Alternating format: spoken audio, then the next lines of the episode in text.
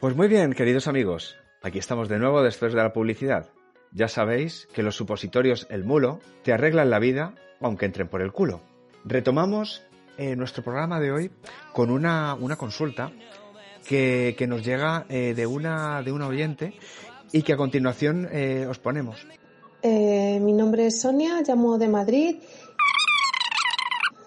Em, quería pedir a Guillermo si para próximos episodios podría ponernos el ejemplo de algún neologismo, eh, si también podría eh, elegir una palabra al azar, la que quisiera.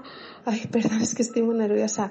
Y no las y no la pudiera explicar, pues desde etimológicamente, pues de dónde. Y luego también, pues a su si nos quiere hablar de algún préstamo de otros idiomas, de alguna palabra que no es nuestra, pero que hemos acabado adaptando a nuestro uso diario. Aunque no sé cómo se llama. Adiós.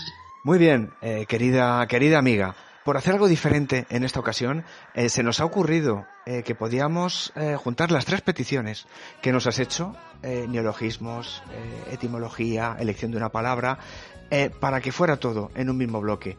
Eh, pero antes de todo esto, antes de todo esto, eh, nos gustaría explicar para el que no lo sepa, incluso para, para algunos miembros de la, de la Real Academia de la Lengua, lo que es un neologismo.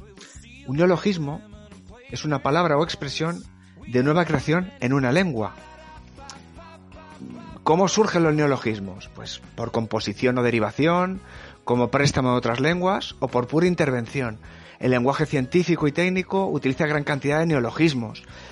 Eh, pero claro, llegados a este punto, eh, queríamos eh, la opinión de un, de un experto en el, en el tema y nos hemos puesto en contacto con el profesor Oscar Zipotson, catedrático de, de neologismo por, la, por la Universidad del Barrio del Pilar.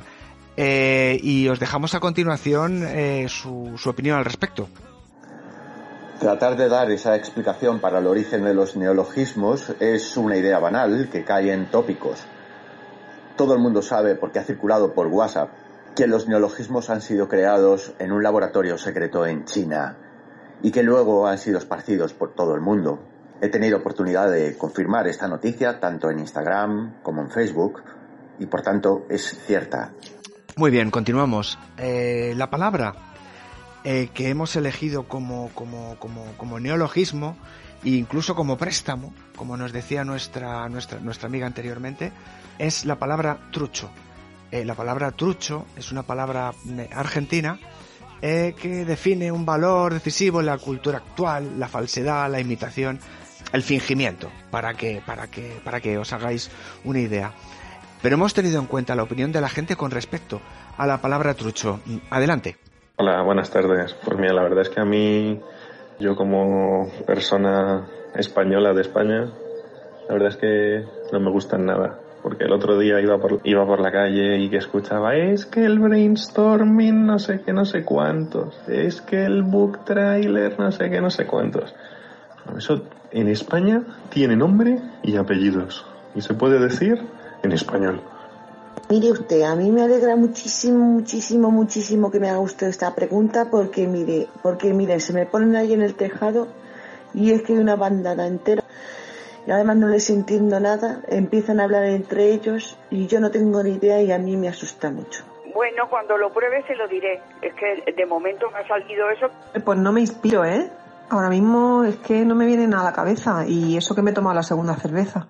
Y como se anunciaba eh, anteriormente, eh, una, una, palabra eh, realmente que, que, hubiera llegado de la, os hemos hecho una explicación bastante por encima de lo que es el trucho, pero es verdad que con el nivel que tenemos, bueno, pues creo que hemos hecho lo, justo y, necesario. Y por otro lado queda pendiente, queda pendiente lo que nos comentaba nuestra amiga, extranjerismos, eh, denominados préstamos léxicos también. Pues nos hemos puesto en contacto con dos doctores en, en, la materia, en lo que se refiere al extranjerismo. Primero porque viven fuera de la, de la, de la capital, por aquello del extranjerismo y la, y la no proximidad. Y, y, segundo, pues porque, como os decía, son dos eminencias con respecto a, los préstamos eh, léxicos. Nos ponemos en contacto con On the Soriano eh, y Joaquín Esmartí. Nos van a explicar eh, todo lo que hay que tener en cuenta con respecto a los extranjerismos. Existen dos tipos de préstamos, Joaquín, el léxico y el gramatical. Sin embargo, el préstamo léxico es, por mucho, el más frecuente de todos. y se produce... El préstamo lo tienes que devolver. Ya, pero esto es otro préstamo que se produce cuando el elemento... ¿Qué elemento? Subversivo. Vale. Prestado. Ah, el elemento prestado. Por ejemplo, ¿qué nos han prestado a nosotros los chinos? El pangolín. El pangolín. El pangolín. ¿Ves? Por ejemplo, es una palabra. Es una palabrota. Normalmente un adjetivo. Pangolinear. Pangolinear. No, eso es un verbo. Yo pangolino. No, yo estoy pangolina. Pangolina. Pangolina. Si estoy pangolina es el adjetivo. Pero tú estás pangolina de la cabeza a los pies. Pues eso, pangolino. Pues ese es el adjetivo. En este caso de los chinos. ¿Sabes cuál es la diferencia entre una pangolina y un pangolino? No. Que el pangolino tiene pepino.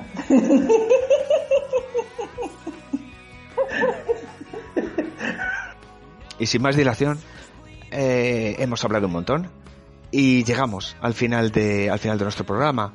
Esperamos haber eh, solucionado al menos alguna de las eh, algunas de las dudas eh, que, que, que, planteaba nuestra nuestra oyente, aunque bueno con nuestro nivel de conocimiento bastante que hemos hecho lo que hemos hecho. Eh, os esperamos en, en, la próxima emisión y esperamos también eh, pues vuestras aportaciones, vuestras dudas y, y bueno pues eh, todo aquello que queráis que queráis aportar al programa. Muchas gracias, buenas tardes, noches, días, etcétera, etcétera, etcétera. Adiós amigos.